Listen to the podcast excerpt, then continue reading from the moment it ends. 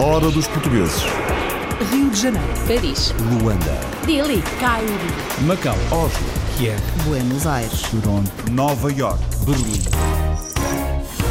A primavera está no ar em Portugal com águas mil em abril, o mar sempre azul e apetecível. Vamos pegar na prancha e fazer umas ondas. Apanhamos boleia até uma praia que já foi portuguesa, mas agora é da Índia. Eurico Gonçalves, campeão nacional de longboard em 2008, começou a surfar quando tinha 15 anos. Em 2014, resolve montar uma escola de surf em Goa. Encontramos o Eurico e os seus alunos na praia de like Quando mergulhamos nas ondas, sentimos realmente vivos. Sentimos que podemos fazer coisas que nunca pensávamos que fôssemos capazes. Quem diria que o surf está a dar os primeiros passos na Índia e com portugueses a ajudar? O surf na Índia está a começar. Eh, o surf é muito recente, tem 10 anos na Índia. Eu já conheci alguns dos pioneiros do surf da Índia. O surf ainda está eh, a, a- a iniciar, a dar os primeiros passos. Eh, eu costumo dizer Índia, que eu, ano passado, encontrei uma realidade que há 40 anos existia em Portugal. Portuguesa desbravar o mar de Goa outra vez.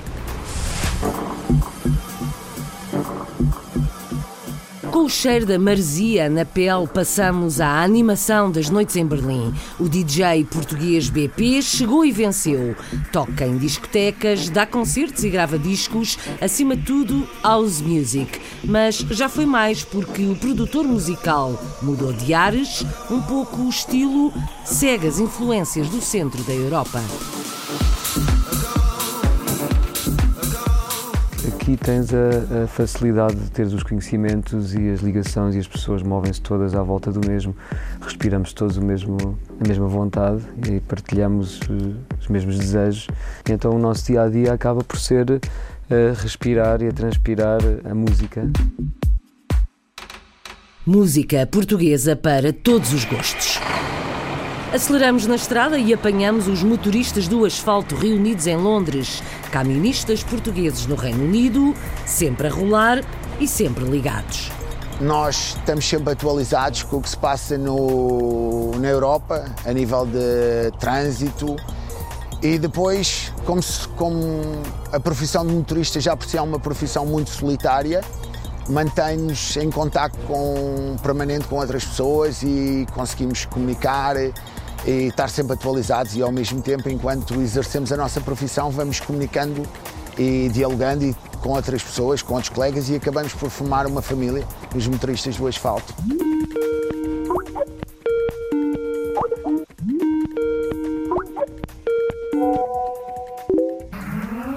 Que seria de nós sem a internet? Comunicar é quase como comer. Basta uma ligação online e as possibilidades são quase infinitas. Conhecer o mundo, falar a qualquer momento e em qualquer lugar, ver, mostrar, ouvir, conversar, partilhar. Até na Índia, um destes dias, foi o desafio que um português agarrou. é estender ligações de telecomunicações e acesso à internet para a Índia toda. Este projeto é, é histórico.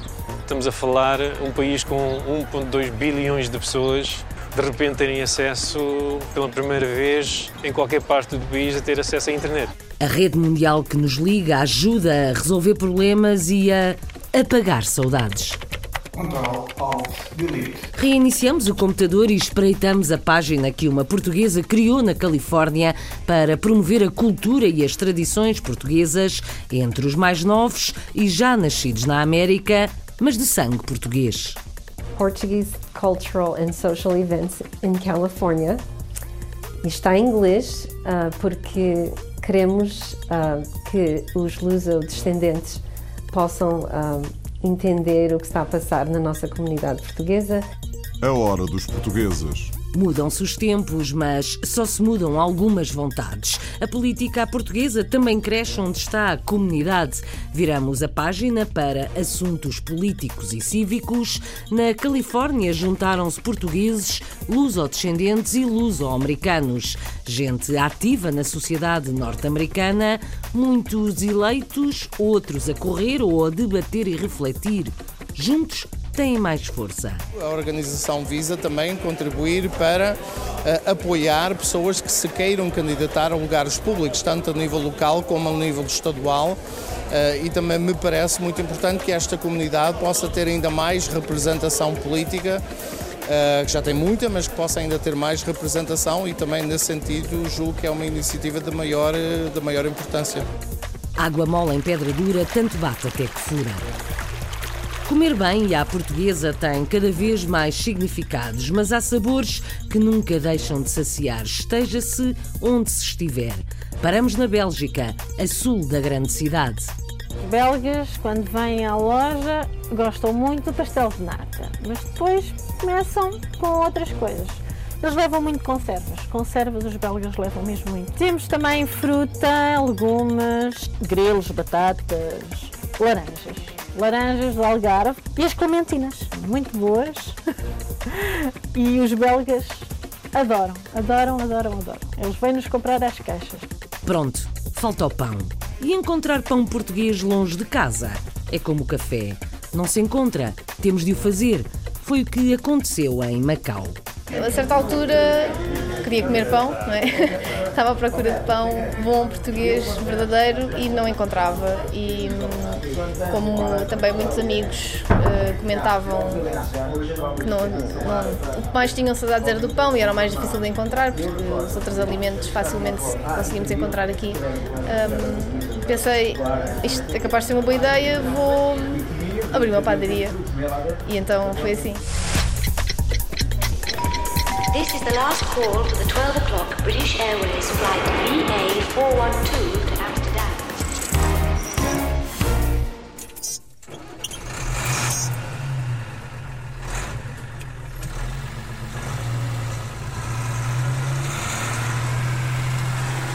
São motoristas do asfalto no Reino Unido e rolam dias e dias juntos com aplicações no telemóvel, redes sociais, mensagens, e-mails ou telefonemas com ou sem imagem. Partilham informações de trânsito ou obras na estrada, criam amizades e sentem-se em família. Nem a mudança ao volante da direita para a esquerda ou da esquerda para a direita os assusta. Conta o camionista português Pedro Afonso que os compatriotas gostam de convívio. Fernando Frazão explica que as festas também angariam verbas que vertem para apoio social. José Galás é o último a falar em nome da Embaixada, conclui que há valores nacionais que nos unem, a nós portugueses, nesta hora. Vieram à aventura para o Reino Unido, mas para os motoristas portugueses a viagem não acabou, porque ganham a vida a conduzir nas estradas britânicas. O jornalista que foi ter com os motoristas do asfalto é o Bruno Manteigas. Londres recebeu um encontro destes camionistas que aproveitaram para partilhar algumas das suas histórias. Um deles foi Pedro Afonso. Chegou há 18 anos ao Reino Unido e esta foi a profissão que escolheu. Queria conhecer novos lugares e pessoas, a adaptação foi fácil. Conduzir à direita é, é a mesma coisa que conduzir à esquerda, é uma questão de adaptação.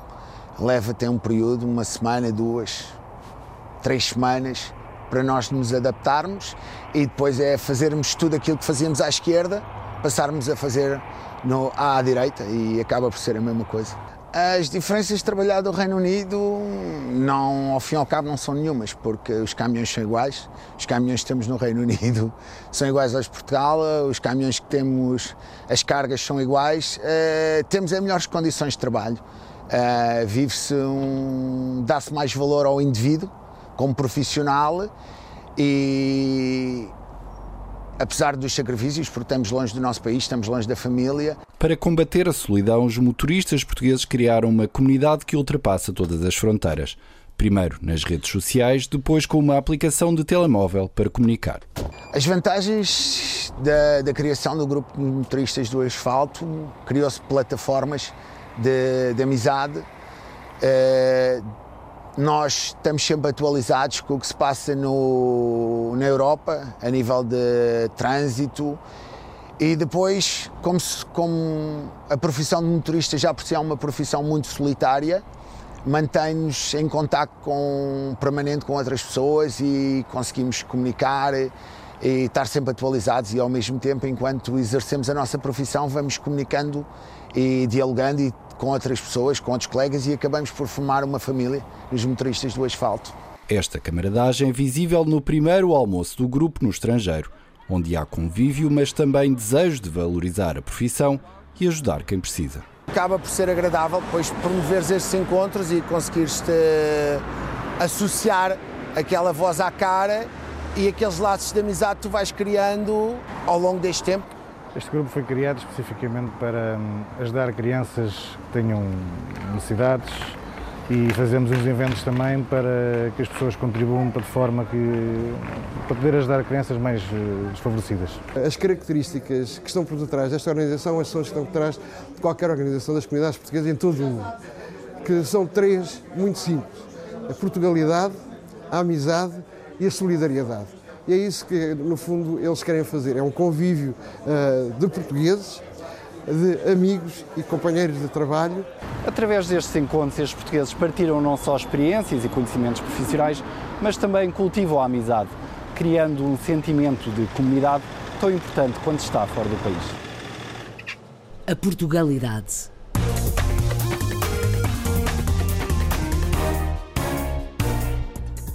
Há portugueses que sentem mais apetência para questões político-sociais em nome da comunidade e da sociedade, juntam-se, entram na política, sobem ao poder local ou estadual ou mesmo federal. Estados Unidos. Até um conselheiro na Casa Branca temos. Outros portugueses lá fora correm pelo gosto da participação por uma vida cívica ativa. Vamos ouvir os testemunhos de David Simas, fala americano e trabalha com Barack Obama, mas é de ascendência portuguesa, como Steve Nascimento, candidato autárquico. Ainda Vasco Rato, da Fundação Luso-Americana para o Desenvolvimento. Todos juntos numa sala que serve de palco, sentamo-nos na plateia. Abra-se o pano para a coligação luso-americana da Califórnia. Reportagem de Nelson Ponta Garça. O Consulado de Portugal em São Francisco recebeu a comunidade portuguesa para o lançamento da organização CEPAC California Portuguese American Coalition, uma organização que pretende ajudar líderes cívicos e políticos para representar os interesses da comunidade portuguesa na Califórnia. Uh, a Coligação Luso-Americana da Califórnia é uma organização recente, sem fins lucrativos. A organização foi formada para juntar eleitos luso-americanos e líderes da comunidade para os ajudar a organizar e assim conseguirem resolver as questões que têm impacto nas suas próprias comunidades. As primeiras impressões foram positivas. Tivemos connosco o congressista Jim Costa, tivemos vários dirigentes políticos eleitos em todo o estado da Califórnia e o nosso orador principal foi David Simas, que é o conselheiro político da Casa Branca. Ele teve um discurso bastante inspirador. Estamos ansiosos para ver o que o futuro nos reserva. David Simas é o conselheiro principal de Barack Obama para a comunicação estratégica da Casa Branca.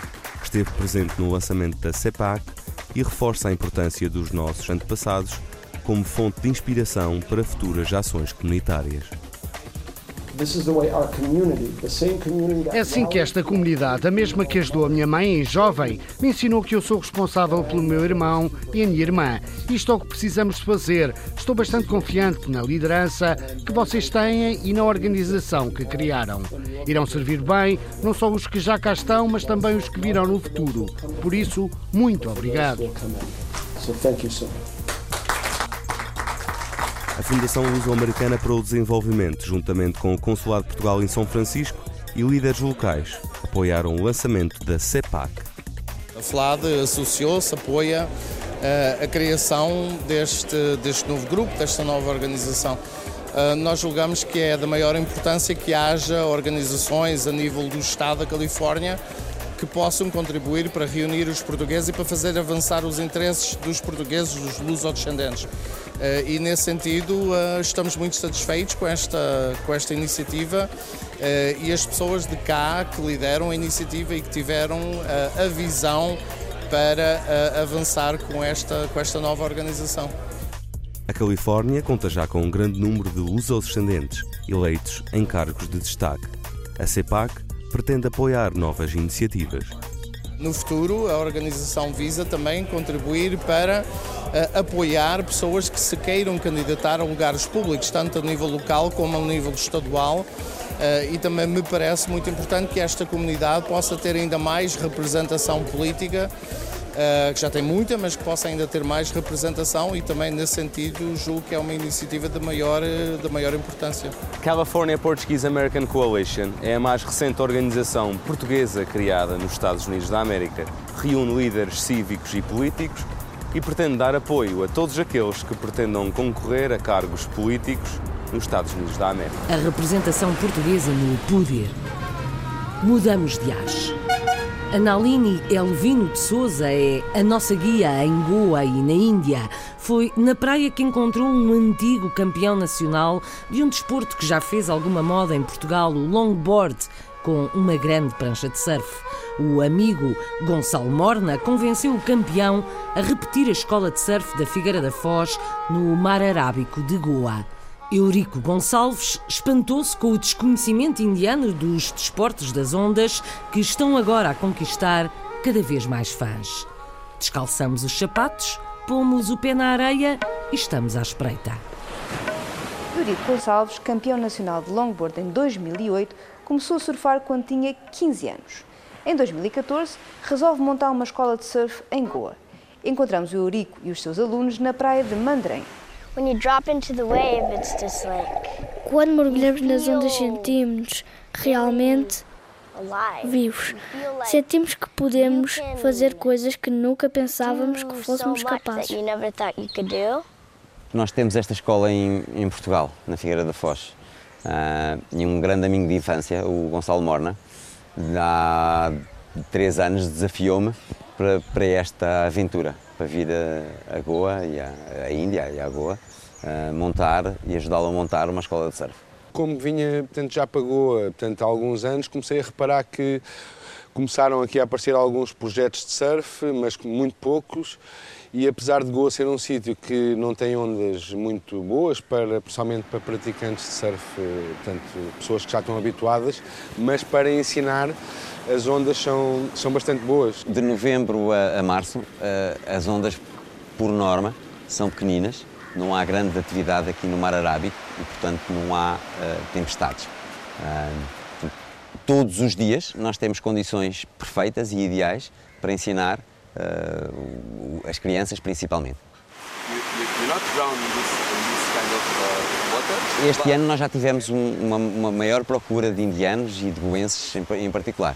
Uh, mas o ano passado a maioria dos nossos alunos foram, uh, foram uh, russos e, e, e, um pouco de, de todas, o resto de todas as nacionalidades. Goa é conhecido pelas suas praias, mas curiosamente só existem cerca de 4 ou 5 escolas de surf. O surf na Índia está a começar. o surf é muito recente, tem 10 anos na Índia. Eu já conheci alguns dos pioneiros do surf da Índia. O surf ainda está a, a, iniciar, a dar os primeiros passos. Eu costumo dizer que o surf, que eu ano passado encontrei uma realidade que há 40 anos existia em Portugal. Uh, tudo muito rudimentar, ainda poucas pranchas, uh, poucos sítios para poder, uh, poucos sítios para aprender, aliás, quase nenhums para aprender mas uma comunidade eh, muito entusiasta e com uma, uma inocência e uma, uma alegria muito grande nesta aventura que é o surf. Apesar do surf estar numa fase inicial, Eurico Gonçalves e a sua equipa prometem não desistir e criar novas oportunidades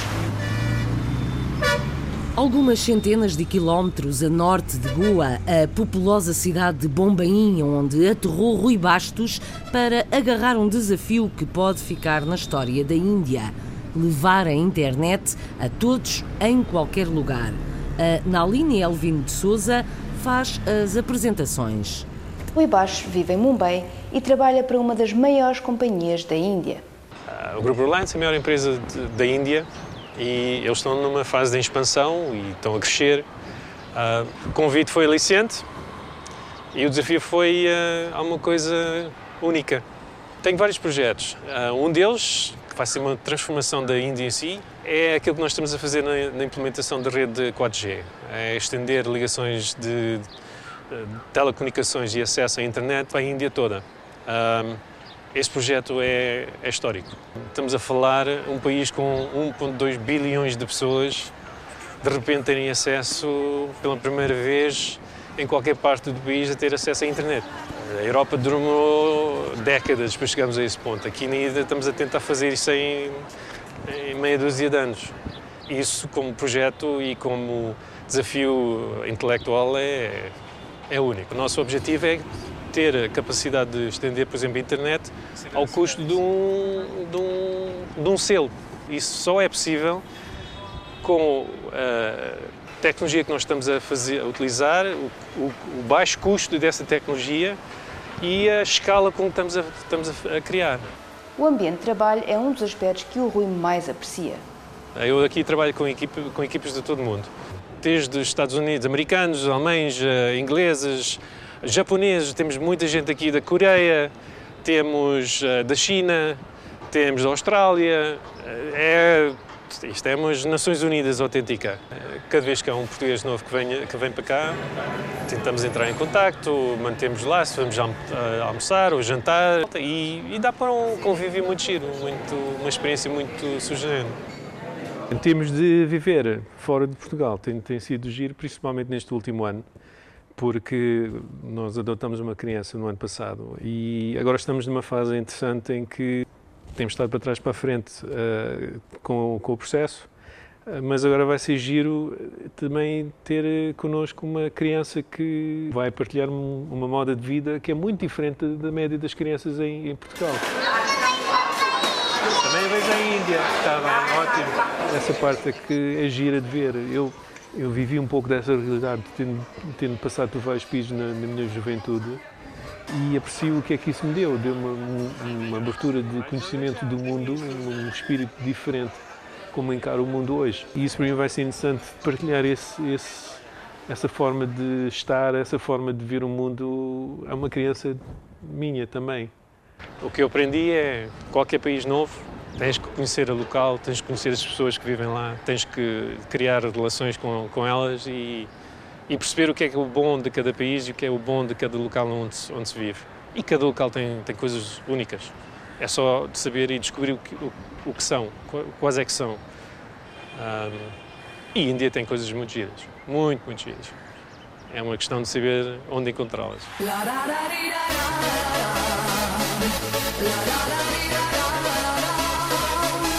Quando chegou a Berlim não era para ficar, mas João Silva, o DJ BP, conquistou bares, clubes, pistas de dança e salas de espetáculo com a sua música, House Music. Anima as noites alemãs numa cidade muito internacional e criativa. Às vezes muda o disco e veste a pele de Just John, artista de outras músicas. Já gravou em vinil e digital e vai voltar a editar discos.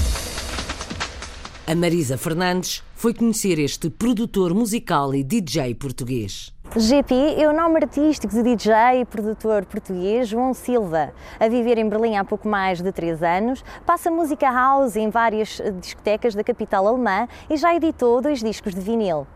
Vou por ser Berlim porque uh, tinha vindo cá tocar e, e apaixonei-me pela cidade, como normalmente acontece com todas as pessoas, e, e decidi vou.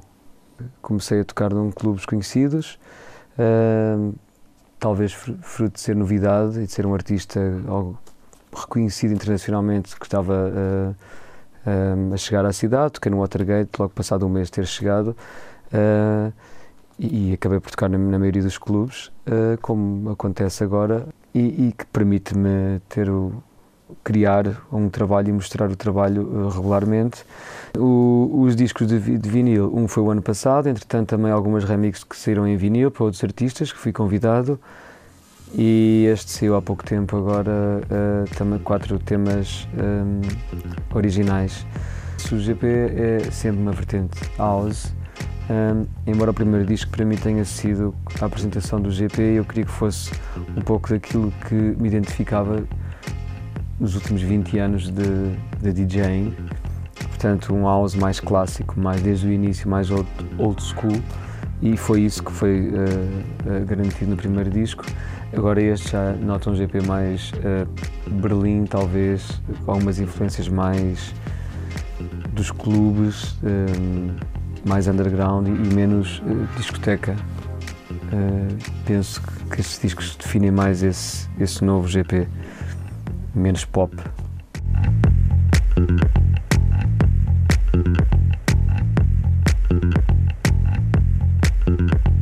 Também tem outro nome como Just John, que é aí sim mais disco, balírico, ambiente, musical, mas o Just John não é tão europeu, é um bocadinho mais, tem mais sucesso na Ásia uh, e depois tem-se acesso a estúdios como este para fazer a, a magia na música e, e, e é isso que, que, que, é o meu dia a dia como produtor em fazer música e, e planear tudo à volta do, do, do, produtor, da editora. Também tenho a Blossom Collective com o Miguel, que está na Áustria, que é o, o, o sócio, e que sem ele não seria possível uh, a Blossom Collective existir, de fazer acontecer algo em tão pouco tempo.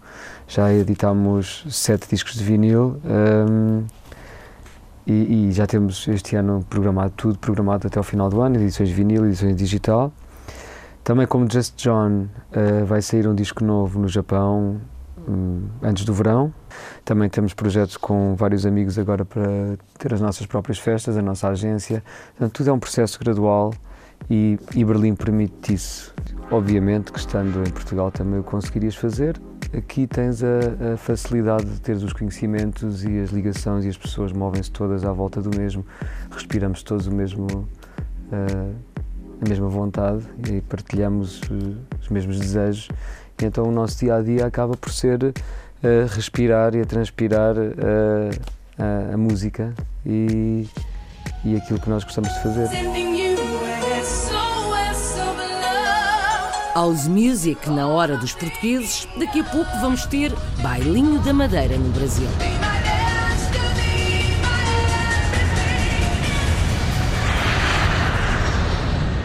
Voltamos a atravessar o Atlântico outra vez até à Califórnia, mas para outros negócios. Os negócios na América nascem como cogumelos. Inês Eira trabalha no ramo imobiliário, mas dedica também muito do seu tempo a gerir e desenvolver uma página na internet para conterrâneos e descendentes para que a memória não se apague.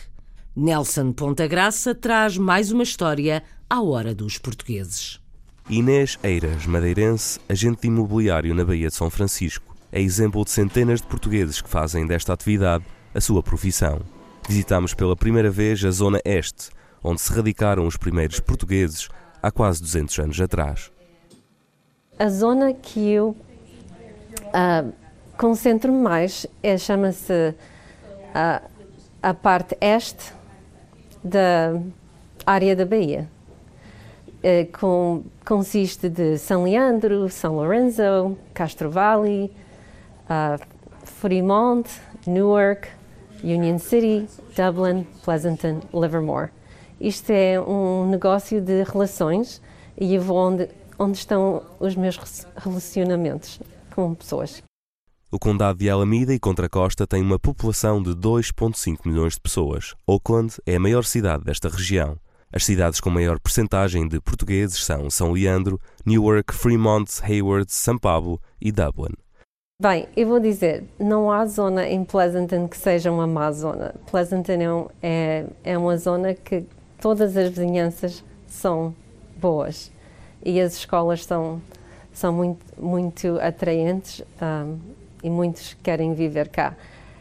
E aqueles que não podem viver em Pleasanton podem, por exemplo, uh, comprar em Hayward, podem comprar em São Leandro, os preços são um pouco mais acessíveis.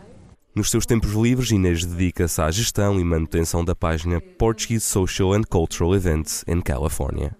A página chama-se uh, Portuguese Cultural and Social Events in California e está em inglês uh, porque queremos uh, que os luso-descendentes possam uh, entender o que está a passar na nossa comunidade portuguesa e também convidá-los para eles sentirem-se uh, bem-vindos. E esta página está a dar um, conhecimento a eles, coisas que talvez eles não não tinham conhecimento e estão a gostar de estar a partilhar ou a saber das coisas. E Negeiras tem sido embaixadora da cultura portuguesa, em particular das tradições madeirenses. Ao longo dos anos, tem desenvolvido várias atividades comunitárias na cidade de Hayward, onde se concentra uma grande população de origem madeirense. Gosto muito daquilo que faço, acho que é uma oportunidade de, de usar a minha criatividade, não é só vender uh, propriedades, gosto de staging, que é preparar as casas para a venda, para elas parecerem atraentes, porque as pessoas compram com as suas emoções. Portanto, adoro o que eu faço e trato de tratar bem das pessoas e ser transparente e honesta. This is the last call for the 12 o'clock British Airways flight VA412 Da tradição portuguesa faz sempre parte estar à mesa. Na Bélgica, a sul de Bruxelas, um casal português abriu uma loja de produtos nacionais, das conservas ao pastel de nata às laranjas do Algarve, aos pratos cozinhados por Ana. Ana e Marcos estão a conquistar o sabor dos belgas, como verificou o Carlos Pereira. Na Bélgica, a sul de Bruxelas, na localidade de Braine-l'Alleud, abriu há dois anos uma loja de produtos portugueses chamada My Portuguese Friends. Ana e Marco, o casal proprietário, fizeram uma aposta ousada: levar produtos portugueses aos clientes belgas. Os belgas, quando vêm à loja, gostam muito do pastel de nata, mas depois começam com outras coisas. Eles levam muito conservas. Conservas os belgas levam mesmo muito. Uh, por causa do ômega 3, ômega 6, acho que então eles gostam muito do nosso tipo de conservas que são muito saborosas. Gostam das imagens, que nós temos aqui umas que têm muito bonitas, uh, são um bocado design, são das festas de Lisboa. A loja vende de tudo. Tem produtos mais destinados ao mercado português e outros mais destinados ao mercado belga. Mas como loja de produtos portugueses, não podia deixar de ter os vinhos de Portugal. O, os belgas estão muito, sabem, gostam de vinho, mas muito mais o francês, está mais na, nas mentalidades. Portanto, nós temos que pôr, temos que pôr a prova para eles darem uh, o seu seu aval, o seu gosto. Este tipo de lojas são autênticos espaços de promoção. Os proprietários investem muito nas provas. Sabem que, dando a provar os produtos, os clientes descobrem e passam a comprar. Ah, temos também fruta, legumes, ah, grelos, batatas, laranjas. Laranjas do Algarve, porque acho que nós temos que apreciar as nossas laranjas, elas são muito boas. E as clementinas portanto são muito boas. As laranjas também. E, e os belgas adoram, adoram, adoram, adoram. Eles vêm-nos comprar as caixas. E quando Maomé não vem à montanha, é Marco que sacrifica o dia, veste roupa mais quente e vai vender laranjas do Algarve no mercado da cidade. A loja tem esta variante e espera em breve ter outra, porque Ana está a tirar um curso de cozinheira. Bom, como ainda não tenho o curso, vou fazendo de vez em quando, principalmente ao fim de semana, uns pratinhos típicos portugueses para, para as pessoas levarem. Vêm aqui buscar, encomendam e vêm buscar. E está tá a ser muito sucesso porque os belgas, como não, não sabem cozinhar, o português são eles que vêm e que vêm encomendar e estão sempre a dizer muito boas coisas dos nossos produtos. E que tipo de pratos faz? Só pratos típicos portugueses, como bacalhau, nível de bacalhau ao brás, uh, com natas, alagareiro, as favas, a feijoada, a dobrada. São pratos que, típicos e que, que eles gostam. Um cozido à portuguesa, por exemplo. Já lá vai o tempo em que os produtos portugueses no estrangeiro eram apenas consumidos por portugueses. Esta loja mostra que é possível aos produtos portugueses penetrarem no mercado local.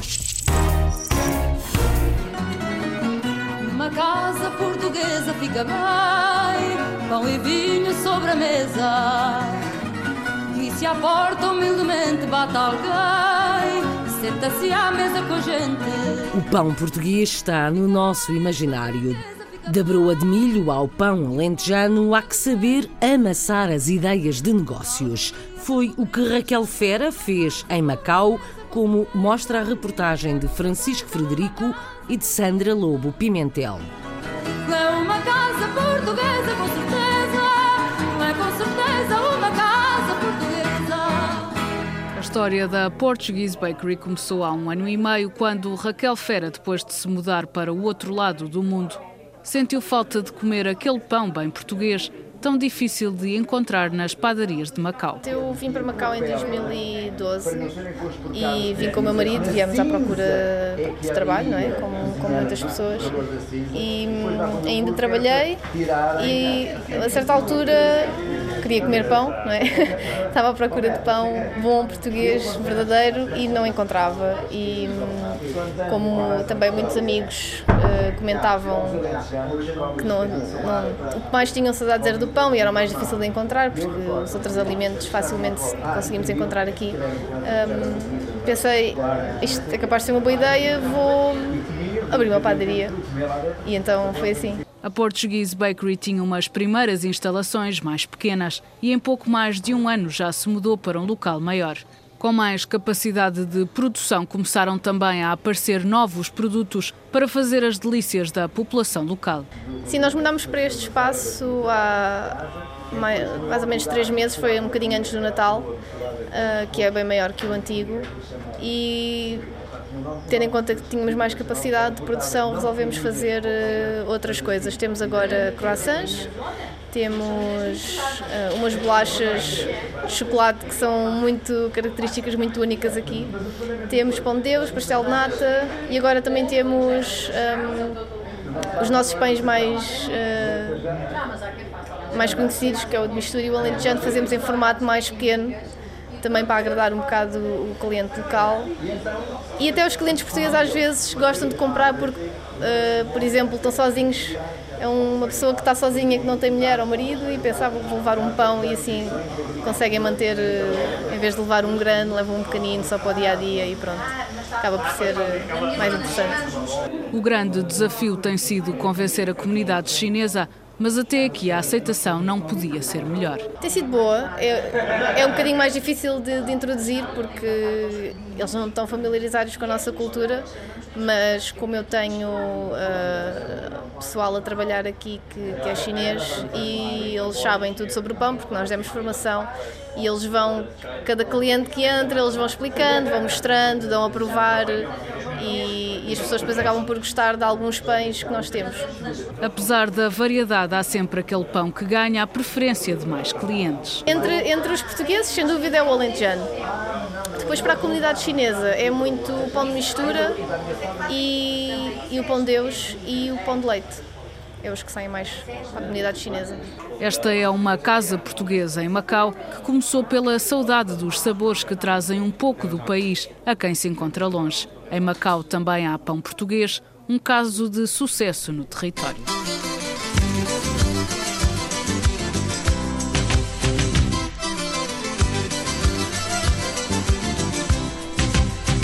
Já caía bem um risol e uma cerveja, um tinto.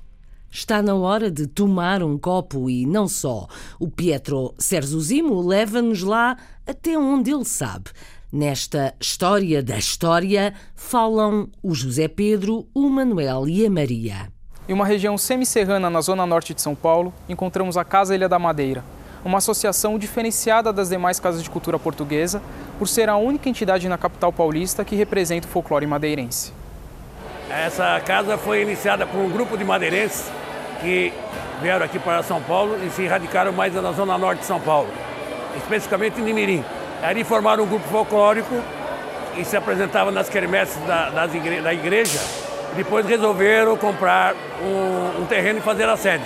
Esta sede é uma sede que é um pouco mais nova, né? A Casa Ilha da Madeira surgiu em 1954 no centro da cidade pelas mãos do Sr. Agostinho de Gouveia, o velho, né? Era chamado Gouveia o Velho, e eles faziam umas reuniões mensais tinha inclusive ata né, e estatuto.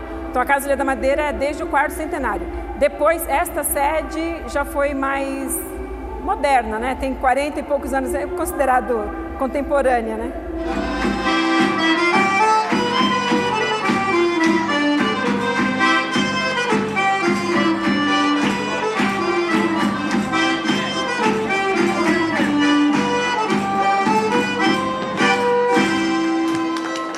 Nessa Casa Madeira, então, que em 1982 eu conheci a, a minha esposa e depois casamos e tivemos então quatro filhos. Desses quatro filhos, todos fazem parte do grupo folclórico.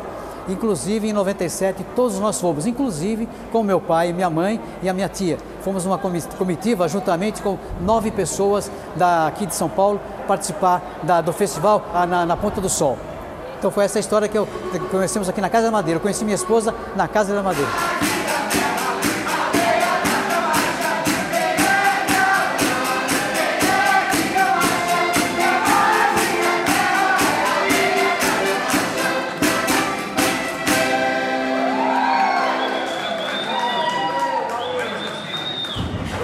Uma festa, nós é, todos os meses fazemos uma festa regional. E hoje é Arraial Madeirense porque é uma festa tradicional que existia, existe na Madeira e que agrega muita gente e os nossos patrícios, que ainda estão vivos, aqueles que, descendentes, gostam muito de participar dessa festa. E é, uma, é um orgulho, eu nasci na Madeira, vim pequeno e continuei, com meus pais também gostavam, e o folclore, as músicas, e estou aí, estou ajudando no que eu posso. Um, dois, três, Madeira! O ambiente favorece o espírito de comunidade e transforma a Casa Helena Madeira em um verdadeiro bairro de patrícios, cativando os jovens, formando novas famílias e reafirmando valores essenciais. Essas pessoas contribuem com extremo êxito para a existência e perpetuação da cultura madeirense na cidade de São Paulo.